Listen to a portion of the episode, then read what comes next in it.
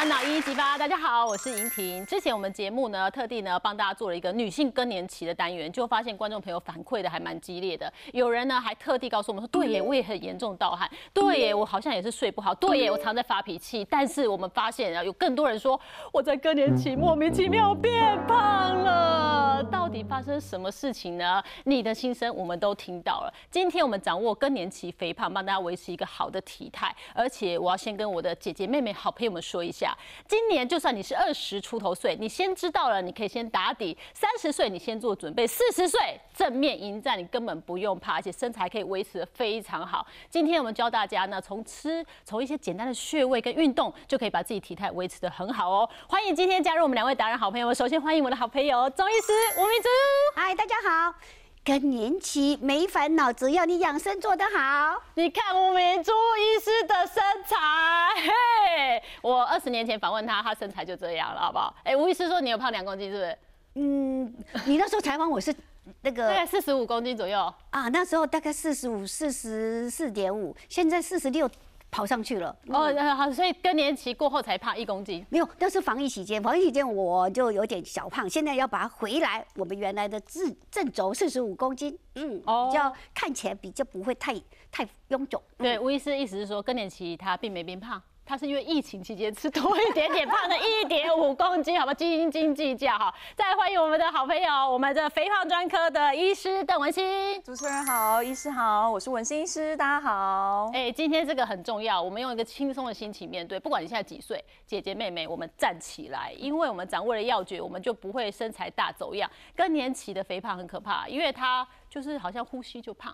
喝水就胖，莫名其妙的，我人就好端端在那，我跟以前的习惯一模一样，但是越来越胖，而且他胖胖在肚子。这个时候要告诉自己，好像千错万错不是我的错，是更年期的错，对不对？的意思。其实我觉得我要跟各位广大的女性朋友说，就是这真的就是是一个很冤枉的一个过程，对，所以不是你在找借口。那我们的男性朋友们要有点同理心，那是因为我们女生的这个女性荷尔蒙真的是开始有些变化了，嗯，所以才会带来这种更年期的影响。像我自己之前的病人呐，其实我以前没遇过，我还真的不知道他的主诉就是说他半年内哦，竟然可以胖到呃，如果没有记错的话，应该是将近八公斤。半年八公斤，很恐怖，我觉得很像是怀孕吹气球。然后以前我都会觉得说，嗯，一定是他吃多了或是动少了。可是真的仔细问下来，他真的没有做太大的变化。对，所以再去追根究底之后，其实就发现说啊，其实我们女生的身体里面的一些状况，是我们需要先去了解，那我们才有办法正面迎战。这样对，所以更年期啊，因为我们荷尔蒙在改变了，对，所以它会连动连带的带动什么样的影响呢？好，那这边我就先来跟大家讲一下。好，就是说，雌激素就是我们一直在讲的减少的那个女性荷尔蒙。那我一直常常说，就是雌激素的好，真的是更年期才会知道啊。鉴于我们以前有它的时候，我们就不珍惜，一个理所当然。对，那其实它在我们身体里面啊，参参与了将近四百种生化作用，是一个非常忙碌的一个呃一种激素。那主要跟我们女性的肥胖、减脂。体重有关呢？我认为主要影响的有这四个部分。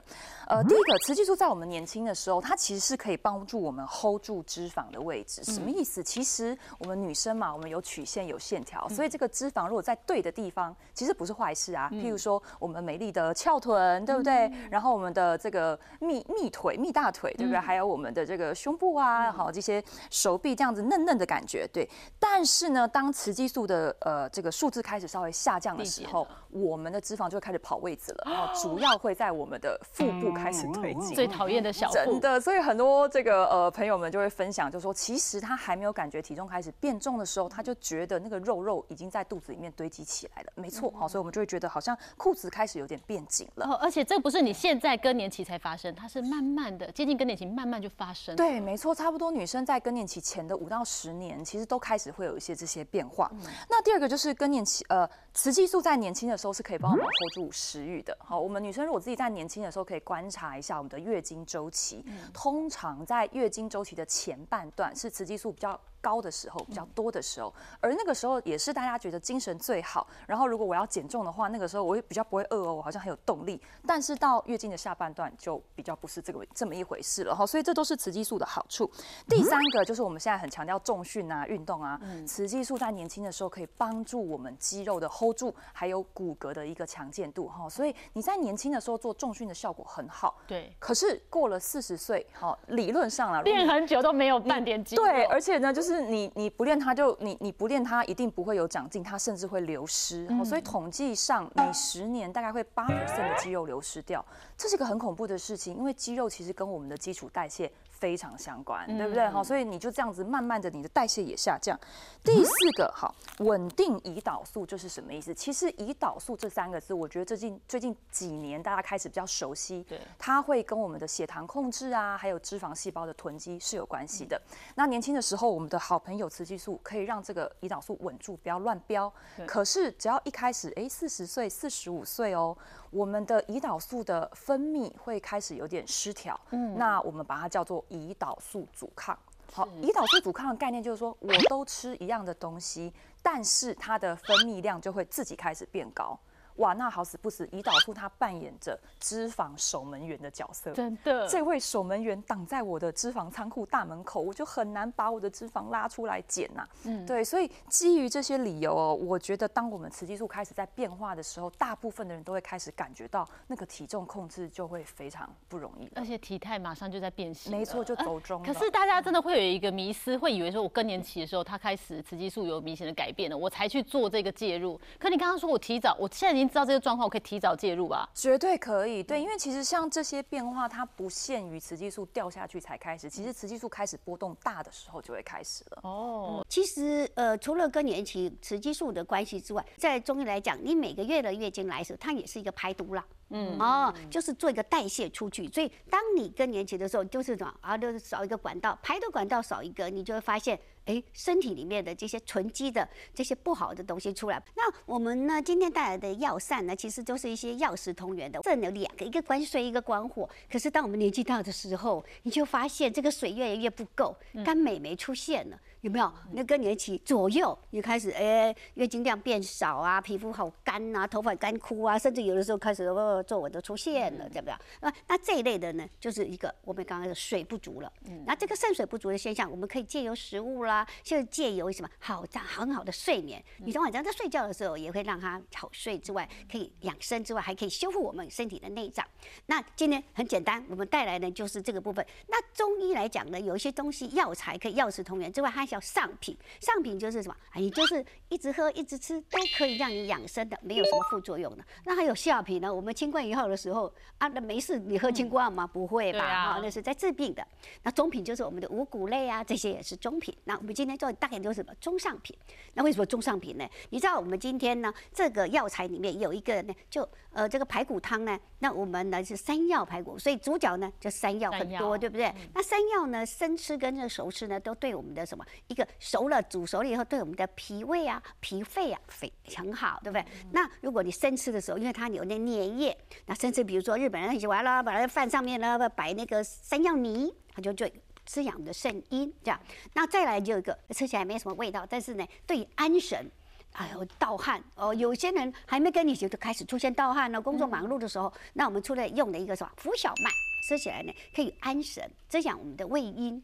然后呢，再来呢，我刚刚说肝美眉呢，还有呢，哎，胃热，哎呀，好想吃东西。那我们用了一个什么玉竹，那它这个可以滋养我们的胃阴，让它比较什么啊？那美汉尼亚搞脆搭之外，还可以什么滋养我们的皮肤。然后呢，旁边这个石斛，那石斛也是滋养我们的胃阴的，它跟这个玉竹放起来的话，有加成的效果。嗯，然后加上什么？加上我们的这个，哎，旁边有个沙参，沙参的时候，在我们 COVID-19 的时候，后面的后遗症的时候用很多，因为什么？他们咳嗽都什么痰很多，黏黏的，哎，那这一类也可以滋养我们的胃阴，然后也可以清热。那再来，当然要一个，也是主角之一，就是白木耳。嗯嗯，那白木耳其实它呢看起来没有什么，其实它也可以让它白色入肺之外，它还可以呢，呃，就是让我们有饱足感。嗯，但问题是它从来不会增加你的热量，嗯，对不对哈？然后也可以让，因为在这个呃肾水不足，有一个现象，有的人会怎么样？很很容易就会便秘。嗯，好，就吃它也可以让我们的这个现象呢变一个改善哈。那再来一个呢，就是我们的枸杞子也很重要了。枸杞子它基本上呢，它对我们身体里面呢就有滋养肝肾的作用。嗯，刚刚说的这些药膳呢，我们都基本上都怎样？把这些药材把它诶。煮起来，浓缩，然后呢，可以把它分成一包一包的放在冷冻。嗯，冷冻的话，你这个可以放到什么一个月嘛？因为你不可能每天有时间去煮它。对。嘿，那有时候呢，呃，这个要要煮的时候，或者一个礼拜，你至少要把它拿出来一次。啊，要不是分煮一个分成四包，然后一个礼拜至少要喝到一次嘛，哈。然后把它解冻以后，那就可以放上我们喜欢吃的药材，不不是药材，食材。嗯啊，比如说这个。哎，纸排呀，就是那个嫩嫩的排骨，带一点那个 QQ 的骨头的那种，而煮煮了炖烂了以后，它就会怎么样？它就可以这个就是吃的，呃，就很有口感，然后又可以滋养，可以补中益气这样。所以你会看到它会有一块一块的。谢谢吴医师。来来喝看喝看，来，我捞给大家看哦，这个好料哎，实在哎。好香哦！真的，要枸杞子，你看我什么都有了。所以这个真的大家掌握要诀。但是如果你是为了哈更年期先打底啊，然后不要让自己变胖的话，它又是一个很好调身体的一道呃药膳，而且是很容易做的，准备起来然后煮一煮，然后很好吃，然后很简单。所以更年期到底要怎么吃呢？刚刚吴医师有分享一道药膳嘛？那基本上呢，其实我们也要挑一些优质蛋白质，对不对？没错，对。所以其实哦，蛋白质就刚刚讲肌肉非常的重要，怎么吃呢？我会请大家算个数学哈，你用你的体重去乘以一点二。那如果你有在运动的同同学哈，你就把它加重到一点四、一点多吃一点。对，但我觉得有时候其实我觉得这样算很麻烦啦。你可以直观一点，就用手来摊开就好了哈。那我们的每个人的手掌其实会依照体重的大小，其实你看像吴医师这么瘦，他的手显然就稍微小我一点点，他就不用吃到那么多。他就对 他一餐不要吃两，不要吃两个手掌，吃两。至少我现在说至少就是你一餐至少要吃这样子一片，嗯，大概量的，不管你是要肉啦或是蛋，就是各种蛋白。一餐我一天吃两次，我一天吃这样，哎，很好，难怪它保持的这么好，蛋白质真的摄取的很够。对，那你吃三餐，那你就是三块这样子。那什么样种类的蛋白质，其实我们也可以来挑选一下哈。对，哦，鱼类，我蛮推荐鱼类的原因，是因为我们的荷我们的荷尔蒙其实它都是油脂类的一种原料。那很多人在减肥的，就是很怕高脂肪的东西。可是像秋刀鱼啦、青鱼，它其实都是 omega 三还蛮丰富的这种鱼类哈，所以这是必选的食材。那植物性的蛋白质，像黄豆类、大豆类的，其实这个我们已经所有营养师们、中医师都讲 N 年了，它们是一种好东西。但我现在也发现哦，就是黄豆的食材有时候太泛滥的时候，大家不一定会吃出它的效果。所以我这边给大家一个口诀：两不两发，什么意思哈？两个不要，好，我们尽量不要机改。不要太过度加工哦，了解了解。对，其实我们台湾的黄豆其实很多是国外进口的，那机改的程度非常高。那我的呃，就是病患都会说，没有诶，医生，我看他都写非机改。好，那但其实法规是这样，它有三 percent 的容许容许度。对，所以你看到非机改，它其实可能还是有一些机改的物种在里面。好，所以以这种机改的呃这种条件而言的话，我自己啦，我会比较喜欢选黑豆。因为大部分台湾的黑豆就是台湾自己种的，那台湾的法规是你不能种植机改的物种，再加上黑豆含铁啊。然后它的一些营养价值，甚至它的膳食纤维，还会比黄豆来得高一点点。哎，黑豆很好买吗？我好少，比较少看到黑豆。有就叫青豆，对，但是你把那个外片黑黑的那个，有的里面是青色的。对，就台湾那个就是那个在台南种很多的这个，其实就现在蛮好买到，就是直接就是一颗一颗的黑豆蒸来吃，对，当点直接蒸来吃就好了。对对对，我觉得会蛮适合。或者是你跟他早上啊就可以用这个，那有的时候就是冬天啊。入肾的，天气比较冷，就有黑色，黑色跟肾气也有关系，关系很大。那你就把这个黑豆，那有的人觉得说，哎，那个因为黑豆跟那个反正这些豆类都有一些大豆异黄酮，但是黑豆又含有一些什么花青素。啊，所以它这个黑黑色的嘛，所以它这个部分可以帮忙。那像我是什么豆都吃啊，那但是那个我更年期的时候喝喝很多豆浆哎。对，我觉得其实均衡摄取非常重要，就是各种豆类都去优先选择。那但是你的加工度你要注意一下，因为像很多人他不知道，我我举例啦，比如说百叶豆腐，它也是黄豆制品，可是它其实是一种呃油脂添加非常多的。呃，加工的东西，对，然后或者说对，或者是说一些豆干类的，然后它有很多，比如说五香啊什么，然后你看它成分调味料多啦，一堆你看不懂的化学式，那其实就给身体太多的负担。那很多人喝黑豆水啊。哦，黑豆水是消比较消水肿的吧？嗯对，但是它这样就比较没有里面我们要的蛋白质，黑豆水啊，不同的取向。豆水，对对对对那也就是说，有的黑豆水是这样，因为它是那个嘛，它没有去把它煮开，哦它只有泡那个水。那这个水本身就有有很多的花青素，所以对对眼睛也不错。然后呢，因为它也有助眠的效果，所以有人喝了它也会比较那个，就是滋养声音，也会比较好睡。对哦对，我觉得不错啊，放在焖烧罐里面，其实那个黑豆稍微焖一下，它其实那个水其实就当平常的饮料喝但是就好你要胀气的话，就不要喝太多了。对，哎，胀气这我就要讲一下，因为为什么两发哈？嗯其两发的意思就是第一个是发酵，那第二个是呢，呃，它的好处是说可以让里面的一种东西叫做植酸稍微少一点。好，所以发酵就像刚刚呃吴医师讲的，其实很多人吃豆制品会胀气，嗯，但是你发酵过之后，其实它让你胀气的那些东西会比较少一点点。哦而且它会里面的细菌会让它的蛋白质跟油脂让我们人体会比较好吸收，所以我的人体的肠胃道比较不会去抗拒它。是，对，那我刚刚讲那个植酸哦，其实蛮有趣的。它存在黄豆或是大豆制品里面的时候，我这样吃进去，它会去竞争我的一些营养素，像钙啦、铁啊、锌哈。所以很多吃素的人，他这些矿物质不足哦，因为他吃大量的黄豆制品，但是他并没有特别去挑选发酵类的食物。嗯，对，所以我觉得这个大家也可以注意一下，甚至刚提的这个心血管风险。那、日本之前有一个九万多名的一个很大研究，他就去看他们吃黄豆制品，结果是一般的黄豆制品对心血管风险比较呃没有害处也没有好处，可是是发酵类的食物，哎、特别的一枝独秀。哦我知道人家说那个日本人最爱吃纳豆，对味增、纳豆这些，所以我觉得很推荐大家去多换不同种的这种呃这种大豆发酵食。所以你说两发，好像豆腐乳就很好，哎、豆腐乳也很好，对我们台湾的，对，那你注意一下，很下。饭啊。对，然后味增，你不管是要入汤，或是我自己会把那个蔬菜棒直接沾一点味增。其实味增是不用不需要一定要煮的。哦，真的吗？对，而且而且那个味增，它日本有研究，它会去下降我们那个黑色素的一种生成。那还有淀粉也要补充哦淀粉当然。也很重要，但是我可是更年期我会容易变胖，我可不可以不要再吃淀粉我觉得其实就是精致淀粉，你不要吃太多。可是这些东西都是富含纤维啊、B 群跟好的植化素的，哦对，所以你就是尽可能挑选它在大自然里面它就长那样子，它没有再去呃过度的被原再制的。嗯对对，像刚刚这个山药，它其实也算是呃淀粉的一个很好的食材，对啊，所以我觉哦得它是优质的，你要吃对啊优质的，你不对啊要吃一堆面包。尽量挑圆形淀粉哦。对像纤维我们也是需要多补充。当然一定要，所以嗯纤维的部分，我觉得特别强调它跟减重的好处。其实越绿的叶菜类哦，你会发现它的叶绿素比较高，对不对？对它竟然可以在身体里面帮助我们饱足感荷尔蒙的提升。真的假的？对，它会让我们一种叫做哦 CCK，我每天一定要吃青胆囊菜。收缩素，对。所以我我也是会这么瘦，真的，它吃你以为的每纤维没有热量，你以为它不会让你饱，但是它其实是透过一个饱足感荷尔蒙的诱发，它其实会让你哎，其实吃的蛮有饱因为足感的。中医的理论里面啊，对绿色啊入到我们的肝，那肝跟我们的解毒有关系嘛，是不是是？所以呢，绿色一定要吃，而且越绿越好。我都喜欢吃像当季的啦，菠菜啦、青根很好，。而且他讲的，您讲的都是十字花科蔬菜类的。对那在呃我们西医来讲说，肝脏在里面要代谢雌激素，它要去平衡雌激素的时候，其实十字花科的绿叶蔬菜是非常好。那至于含钙量高的，当然也优选嘛，因为对对我们肌肉骨骼非常有帮助我们现。在缺钙了而。且钙还可以帮助脂肪在肠道里面吸附掉，所以你看一举多得。钙好重要哦。对，那我觉得一个整个的你的一个搭配来讲哈，我就会建议大家就是说，你蛋白质先抓好之后好，，一一个巴掌。对，然后你的菜大概是蛋白质的两倍。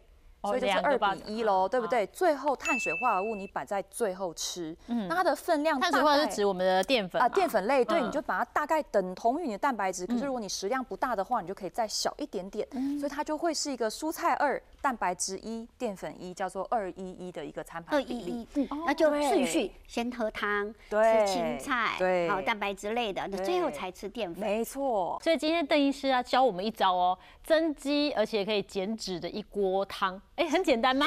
好，那今天就是想要教大家一个我平常自己在家里会煮的非常非常简单、很适合大家吃的一道料理。那它叫做增肌代谢锅。为什么这么厉害呢？因为主要是因为我觉得这道呃料理的重点是因为它有非常好的蛋白质，包括动物性的蛋白质，我选择是鲑鱼。那它除了蛋白质以外，它有好油 omega 三。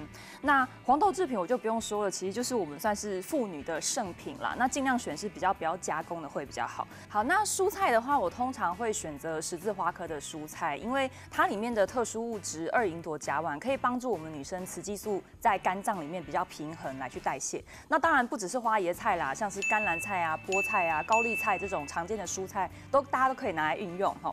那像菇类跟木耳哈，其实也是很不错，因为它是高纤维，而且它是在蔬菜类里面算是蛋白质的含量比比较高的。所以素食的朋友们，有时候你会想说啊，我不吃鱼不吃肉，呃，我除了豆腐以外，那各式各样的这种菇类跟木耳，你都可以去做搭配，整体就可以提高你的蛋白质的含量。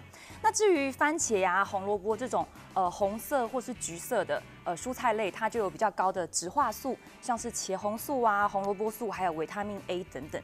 那像胡萝卜，因为它需要一些油脂让维他命 A 出来，所以再搭配我选的这个鲑鱼，它其实油脂类比较丰富，可以让我们更好的吸收营养素。那这边的洋葱，它其实就算抗癌圣品啦。好，那里面有一些硫化物。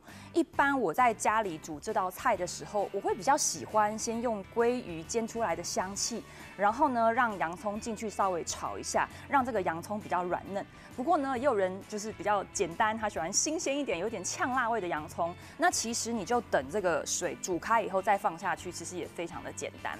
好，那至于在调味的部分，除了一开始高汤哦，我已经先用这个柴鱼片下去做一个浸泡。其实柴鱼片做成的高汤非常简单，你只要在家里煮一锅水，然后呢把柴鱼用这个滤网哈，呃，或是不用用滤网，你就丢下去。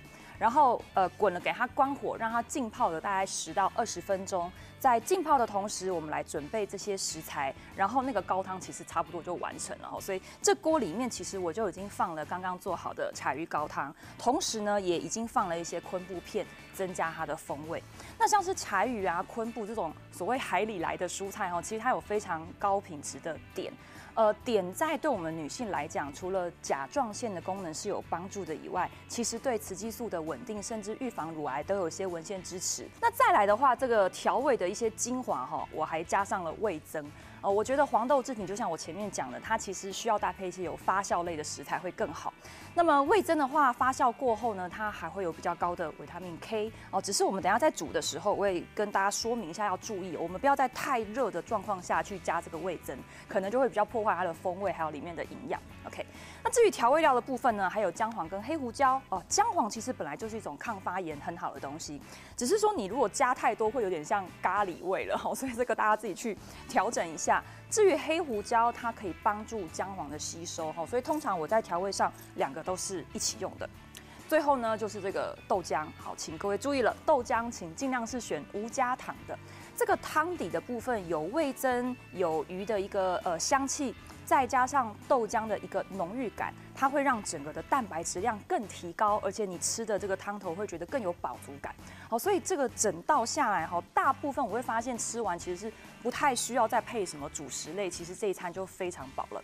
OK，那水也开了，所以我们现在就把食材丢下去，然后来看看这个整个成品完成的状况。那丢的呃顺序呢，其实看各位啦，我会先把比较。可能需要比较时间烹煮的，先下一些。那这个都非常弹性哦，你就看你喜欢的口味跟味道哈。那花野菜的话，其实现在很方便，有些人会弄一些冷冻的花野菜，我觉得对于忙碌的主妇们也是一个非常好的选择。然后呢，这个板豆腐蛋白质的量非常的丰富，那你就看你几人份。我前面有提到，大概如果你一个人吃的话。你就把豆腐跟鲑鱼的量堆在自己的整个手掌上面，你有吃到这样其实就够了。那当然饿的话你就再吃啊，好没有关系。呃，洋葱已经稍微有点软了，然后我会稍微让它再滚一点点，让它香气比较出来。那这个时候呢，我会先加所谓的味增，在这个阶段，味增味增的加法。有很多种哈，有些人会习惯先把它额外放在碗里面，先弄热再放进去。那我比较懒惰哈，我就直接拿一个滤网，然后把味增丢进去。以这个这么大锅的量的话，我会加两大匙。哎，好，那它现在还在滚，我刚刚说不要太热嘛，好，所以呢，我会先把火关掉，然后就把滤网放在这个上面，哇。这样子感觉就非常的快，就可以让我们的味增很快速的融入到这个汤底里面了。好，所以这个味增通常是在最后一步，你的食材你觉得熟度，你觉得是你喜欢可以接受的范围的时候，把它丢进去。那至于这些蔬菜呢，其实你要我我自己是喜欢。呃，萝卜啊，番茄不要煮太久，所以呢，我通常都会比较慢放进去。最后在鲑鱼的部分，其实我们刚刚已经煎的几乎是熟了，好，所以现在呢，你就直接把这个很好的蛋白质跟好油给它放进去。最后这个豆浆其实它本身就是不需要再煮了，好，所以你就直接把它倒进去。那这个量就非常的随性，我通常会加个两百到四百 CC 左右。好，稍微先看一下整个颜色，其实它就变得有一点点很像牛奶状、奶油状的感觉。好，但是呢，汤头是非常清爽的。那么最后再把一点点的姜黄还有胡椒撒上去。那因为其实这些食材的鲜味都已经非常丰富了哈，所以有时候是不太需要再加盐。但是如果你自己喝了一下，觉得嗯，好像还是有点太过的清淡。你这时候加一些盐都是非常好的。好啦，非常的简单，其实这样应该不到十十分钟左右吧，就是可以上桌喽。好，所以希望大家这个增肌代谢锅可以吃的健康开心。好，各位姐妹们一定要把它放在心上哦，因为邓医师刚刚有说哈，这个方法已经告诉大家，增肌减脂可以哈，但是详阅说明书一下，因为这个吃是给你蛋白质的原料。对。不是是要去刺激，让那个原料带到肌肉里面，不然它就变脂肪了。对，还是要注意一下。对，所以那个蛋白质，这是刚刚看你这样做很简单呢，超简单，零厨艺都可以。因为我自己是不太会煮菜的人，所以我煮菜一定是越简单越好。然后再加上呃，很多朋友会跟我分享说啊，温金妈都是接让能让那然后要煮一些大菜很麻烦。对，所以我觉得这道料理你可以依照你自己的人数，嗯，你如果我就一个人吃，那你就买一个个人锅就好了。对呀，所以我觉得非常的简单，很实用。然后食材又容易。取得，而且吃起来也蛮好吃的，是入得了口的。那可以执行的话，就可以继续瘦下去。那还有一件事情就是三不五时啊，边看电视可以边呃捏捏自己的 穴位。我也是有些穴位是可以帮助我们呢，在更年期舒适一点、舒缓一点，然后甚至可以瘦一点。也就是我其实我们的目标就是说预防什么？哎，就是我们这个事情的一个本身的重点。所以呢，当你开始不好睡的时候，其实就会影响到我们刚刚那个啊，就邓医师说的这个什么各种荷尔蒙，嗯，好，包括我们的女性激素啦、肾上腺素啦，包括我们的甲状腺素。所以睡眠这个东西对我们来讲很重要。对，工作忙碌的时候就会睡不好。那所以我们第一个介绍的穴道呢，就是我们的什么安眠穴。嗯，安眠穴很简单，在哪里呢？我们只要把耳朵找出来，我们都有耳朵，对不对？那上面是耳尖，下面是耳垂。那这个耳垂呢，贴着我们的这个颈部的时候，后面的这个，这是不是有一个凹陷点？有有哈，这个你要贴住，然后哎，又有一个凹凹往后，哎，是不是有一个筋？那这个筋呢，在这个筋跟我们的凹的中点这个地方，中间哎，中间这个地方就是我们的安眠穴。哦，你看好不好？在这里有没有安眠穴？那这个安眠穴的时候，你可以转，可以上下深呼吸，吸气。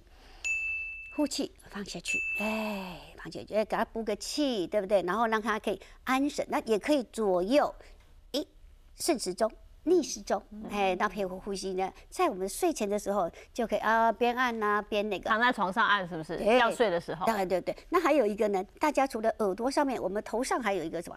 哎，穴道就是我们的百会，嗯啊，百会更简单了。是不是把我们的耳朵的连线，对吧？耳朵连线，加上我们的鼻头这里跟我们的头顶的这个部分的交接点，有没有？嗯，来摸，是不是有一个小凹陷？往旁边一点点，有没有？没摸到啊？有有有，很硬哦。那有的人怎么？哎，凸出来哦，啊，就这很胀。那这个时候呢，就给它泄泄气，哎，给它按按按，哎，对，照对着它上面这样子转圈按哦，转圈按啊，甚至于你还可以什么压压压，然后也可以左右左右，对吧？上左下，帮它泄气就对了。也就是说。胀在那个的时候，你会什么？我们叫这个呃火气很大，往上哎给它压一压，那个上去，让它下。那甚至，但是它是什么双向的？嗯，样你睡完午觉的时候，你会觉得我头胀胀的时候，你用力让它按按按的时候，它你会觉得哎眼睛会比较亮起来。嗯，但是你在睡觉前的时候，你按的时候，你就可以舒缓舒缓，不用按到它痛。对不对？哈，嗯，啊，都太小的小孩不能按的，一岁之内的哈，哎，那 头还没有好，他也很好睡啦，嗯，哦，那这个部分，然后呢，再来提到一个在更年期前，你会发现你很容易什么发脾气，嗯，心情不好，莫名其妙的。那这个时候，我们有一个消气穴，嗯那家消气穴在哪里也是很好找的。你生气的时候会不会跺脚？哦，气死我了，对不对？跺脚，哎，那这个跺脚的时候，我们呢就中间有个穴道叫什么？大拇哥跟我们的二拇弟，就是我们穿夹脚拖，我们台湾的喜欢穿夹夹的地脚拖到处跑走。这个地方夹脚的地方，它这个两个骨缝的这个中间嗯，你会发现有个凹陷点，按一按，按一按，甚至有的人呢就喜欢呢洗脚的时候也要给它按，或者是有人像有些资深的美女喜欢洗脚的时候泡泡脚，甚至于泡澡泡脚的时候也可以在这个地方给它按一下。那按的时候也可以这样配合呼吸，吸气。呼气，按下去，引导他。哎，所以有些病人呢，啊，但因为其实这些穴道都是我们常常中医在什么针灸的时候会穴按下去的，会针下去。我左脚右脚都可以，是不是？两脚都要两脚哦，两脚都哎要，夹脚拖的位置往里面一个凹陷，对，用力给它搓搓很聪明但是嗯不用搓到呕气啦，啊就有胀胀酸酸的，好啊，那这个就 OK。所以如果家里的另一半在发脾气，你的脚给我伸出来，我帮你揉揉。对，那甚至于我们刚刚不是提到吗？安眠吗？那安眠穴刚好在风池穴旁边嘛，就是大半根边啊。你安尼摕一个刮痧板给它刮一刮，伊就干嘛？哦，气也会什么顺下来。对，然后头这个，你靠近它的时候，把它头这样按一按，然后顺下来，不是这样吗？嗯顺下来，哎往这里按一按从，上面可以往后顺，哎，对，对不对？从刚刚百会嘛，然后这嗯里按一按，然后往后顺下来，在我们的这个颈部、脖子的地方，耳朵顺便把它拧一拧，嗯公报私仇，然后这样子，你就发现它会放松，哦会觉得好睡。这个大家可以掌握，而且我真的觉得也不是太难了，就想到就把它捏一捏、按一按哦。那其实今天邓医师有带我们来做一个是可以在更年期，甚至不是更年期哦，可以瘦身体态更好的一个体操吧，算是是运动是。算好是算是我们一起来看看喽。好，那我今天教的是一个非常简单的运动，叫做 YTL。那我会教这个运动，主要是因为很多人他是没有运动经验的哈，所以如果做一些太厉害的，可能会伤关节。那这个运动，我个人认为啊，有三个好处。第一个就是说，它可以让我们的肩关节的活动度变得比较大。其实我们过了一定年纪哈，我们的这个组织间的润滑会比较减少，所以常常会卡卡的，好像有五十肩。